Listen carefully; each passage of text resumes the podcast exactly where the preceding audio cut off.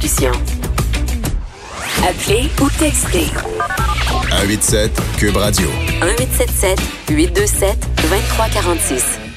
Est-ce qu'il suffit de dire je me sens femme, je me perçois comme femme, je me présente comme femme pour être considérée comme une femme, c'est-à-dire que dans tous les endroits où on va, on exige d'être considérée comme une femme. C'est une question qui se face aux femmes trans et c'est une question qui est en train, je dirais, pas de déchirer, mais de provoquer en tout cas toutes sortes de discussions au sein du mouvement féministe. Et la preuve que c'est une question délicate, il y avait une tribune qui avait été euh, écrite à ce sujet-là, justement, qui posait la question est-ce qu'il suffit de s'autoproclamer femme pour pouvoir exiger d'être considérée comme telle, qui avait été publiée dans le Huffington Post, pas ici au Québec, mais en France. Et ça a provoqué tellement de réactions que le Huffington Post a décidé de retirer le texte. On est en 2020, là. On, retire un texte parce que ça fait de la pépène à des gens.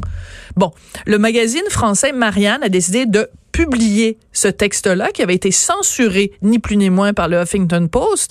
Et il y a il était signé au début par 60 euh, femmes un petit peu à travers euh, le monde à travers la francophonie. Ben là il y en a 140 femmes qui signent ce texte-là en disant ce sont des questions légitimes on a le droit de se les poser. Et parmi les signataires il y a Leila Lesbeth. Elle est membre fondatrice de PDF Québec et de l'Association québécoise des Nord-Africains pour la laïcité. Leila bonjour Bonjour, euh, Madame Sophie, ça va? Oui, moi ça va très bien, Madame Leila. Dites-moi euh, pourquoi cette tribune est importante et pourquoi, d'après vous, elle a été censurée en France pour être republiée après?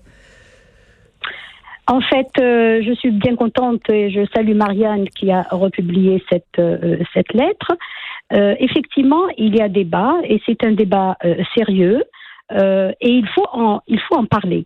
Ce qui est inadmissible, c'est qu'on empêche une partie de la population, parce qu'elle n'est pas d'accord avec euh, telle ou telle raison qui sont données, on leur interdit de parler. Alors nous, devenir euh, comme l'Arabie saoudite. Mmh. Euh, maintenant, euh, ce qui est de la question des trans, les féministes universalistes comme moi, les trans ne nous dérangent pas, ne nous ont jamais dérangés et on trouve que leur combat est légitime et ils doivent le faire. Mais ce qui est euh, euh, condamnable, oui, je vois bien le terme condamnable, c'est que euh, ce sont des espaces de femmes féministes, universalistes, qui ont un sexe de femme, qui se sont battues depuis plus d'un siècle pour exister au sein de la société. Ce sont ces acquis, Madame Sophie, -hmm. qui sont remis en question.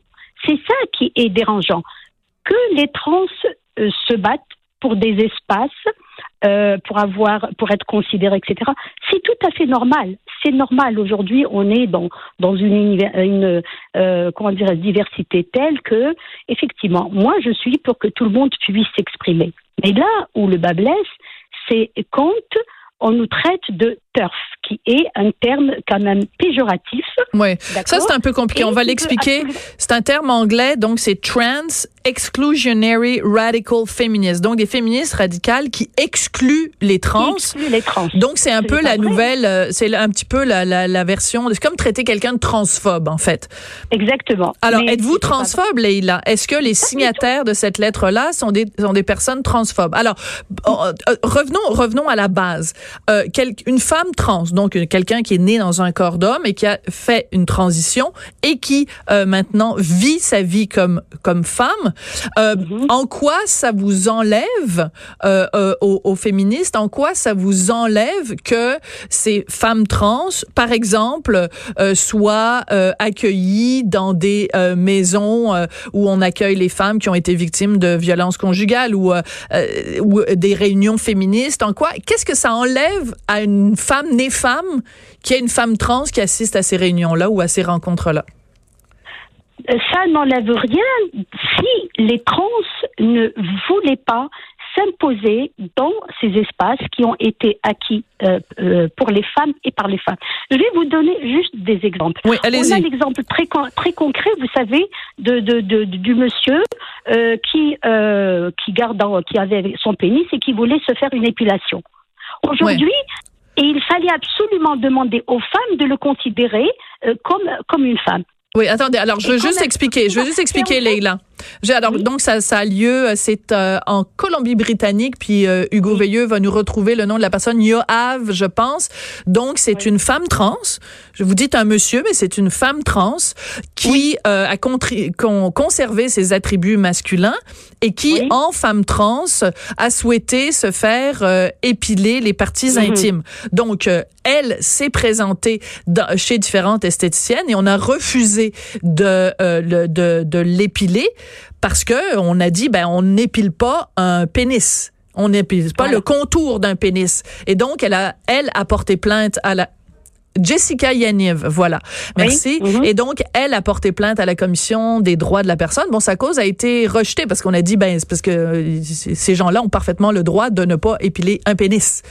Donc, mais je veux dire, je, m'excuse, mais Leila, je, je veux juste bien comprendre. En quoi, vous, comme femme, née femme, ça vous heurte que, je veux dire, euh, Jessica Yaniv, sa cause a été réglée, là? Donc, qu'est-ce que ça vous enlève que, cette personne-là ait voulu se faire épiler le, le zoin-zoin? Voilà. Ce que je, je vais vous dire, aujourd'hui, enfin, on se bat depuis longtemps pour qu'il y ait, je vous dis juste des exemples, pour qu'il y ait une parité au niveau politique. Oui. S'il n'y a plus de femmes et d'hommes, comment allez-vous demander une parité politique? Si un homme, s'il se sent femme, il prend la place d'une femme. OK, bon, attendez deux secondes. Alors, je veux juste prendre, on va prendre un exemple concret parce que je, je trouve ça très intéressant comme discussion. je suis contente qu'on puisse la faire de façon euh, posée et respectueuse. Alors, prenons l'exemple de Michel Blanc qui, euh, euh lors des dernières élections, donc, était candidate euh, pour le, le, PQ. Donc, mhm. Michel Blanc, une femme trans. Donc, si mhm. elle avait été élue, si elle avait gagné ces élections mhm. et que dans un éventuel gouvernement péquiste, qu'elle avait eu euh, un, poste de ministre et que le, premier ministre du Québec avait décidé de faire la parité, aurait nommé donc euh, Michel Blanc du côté des femmes. Il aurait dit, ben je sais pas, moi il y a 26 euh, femmes puis il y a 26 hommes. Ils auraient mis Michel Blanc du côté des femmes. Vous, vous considérez, si je comprends bien, que Michel Blanc aurait pris la place d'une femme? Non, d'abord, je ne veux pas nommer deux personnes, très sincèrement. Je parle en général, donc je, ne, veux, je ne veux nommer personne. Mais le cas de Mme Michel Blanc est, est, différent. Moi, je parle de d'hommes aujourd'hui qui ont euh, qui ont gardé leur aspect d'homme et qui, en fait, envahissent les espaces de femmes. Je vous dis, ce qui est euh, ce, ce qui pose problème, c'est qu'aujourd'hui, regardez d'abord la façon dont on est traité dans, les, euh, dans cette lettre. Et il y a des espaces, Madame, euh, Madame euh, Sophie, qui ont été acquis de longue lutte. On prend l'exemple du sport, d'accord Si il y a, regarde, aujourd'hui, on est en train d'enlever des podiums aux femmes. Donc les hommes qui se sentent femmes vont compétitionner dans des catégories de femmes parce qu'elles sont femmes. Mais vous savez, le corps ne change pas. Mhm. Euh, au niveau euh, musculaire, au niveau structure euh, osseuse, les hommes sont plus forts. Mhm. Et on a vu dernièrement, je pense que c'était en Afrique du Sud, où il avait, il n'y avait pas de femmes. Dans la catégorie femmes, il n'y avait pas de femmes avec un sexe de femme qui avait, qui a eu une des trois médailles. Donc c'est la façon, c'est pas le, c'est pas le fait qu'on est contre les, les, les trans, c'est le fait aujourd'hui que les femmes vont disparaître. Si on prend par exemple le cas de la loi C16, si vous lisez la loi C16, le terme femme n'existe pas. Oui, alors il faut expliquer c'est quoi la loi C16 Expliquez-nous, c'est une loi fédérale? C'est une loi fédérale en fait qui parle effectivement de euh, des, problèmes, régler en fait des problèmes au niveau de femmes, les prendre en considération, etc. Mais quand vous on ne parle que de genre.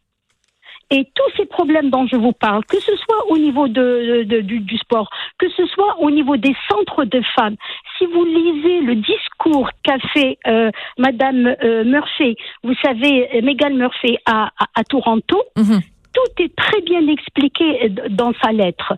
Et donc, ce sont des espaces, aujourd'hui dans les maisons, euh, femmes, par exemple, les femmes battues. Quand les trans rentrent là-dedans, et souvent, ce sont des repris euh, des agresseurs sexuels.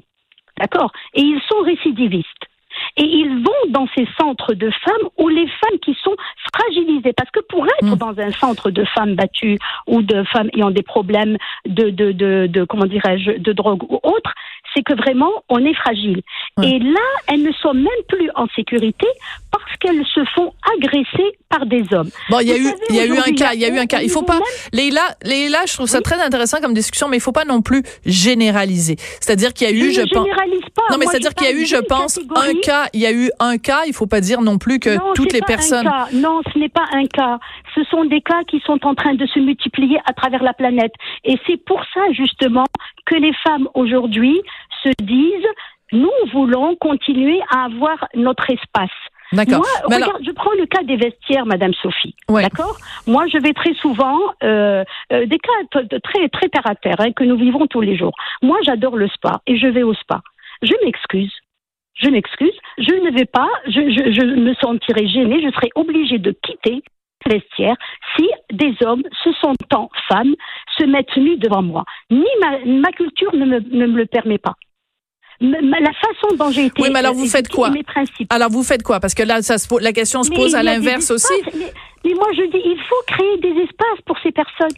Donc, il faut faire un spa pour les hommes, un spa pour les femmes, un Pas spa pour les je femmes transgenres, puis un Non, spa non, pour les hommes transgenres. Madame Sophie, Madame Sophie, je parle des vestiaires, je ne parle pas, je ne parle pas. Dans, dans le bassin, je me trouve avec des hommes. Je me trouve avec des hommes, je ne sais même pas s'ils sont trans ou Ok. s'ils ils ne le sont pas, ça ne m'intéresse pas. Mais quand je me déshabille, j'ai bien envie de ne pas me déshabiller devant n'importe qui, devant une personne qui me gênerait, et je n'ai pas envie de voir quelque chose qui. c'est- tout. C'est-à-dire, pourquoi les, les besoins des uns doivent-ils, euh, comment dirais-je, sacrifier Mhm. euh, euh, les les besoins des autres? Ben écoutez, c'est une discussion qu'on va continuer à avoir. C'est sûr que ça se règle pas en claquant des doigts.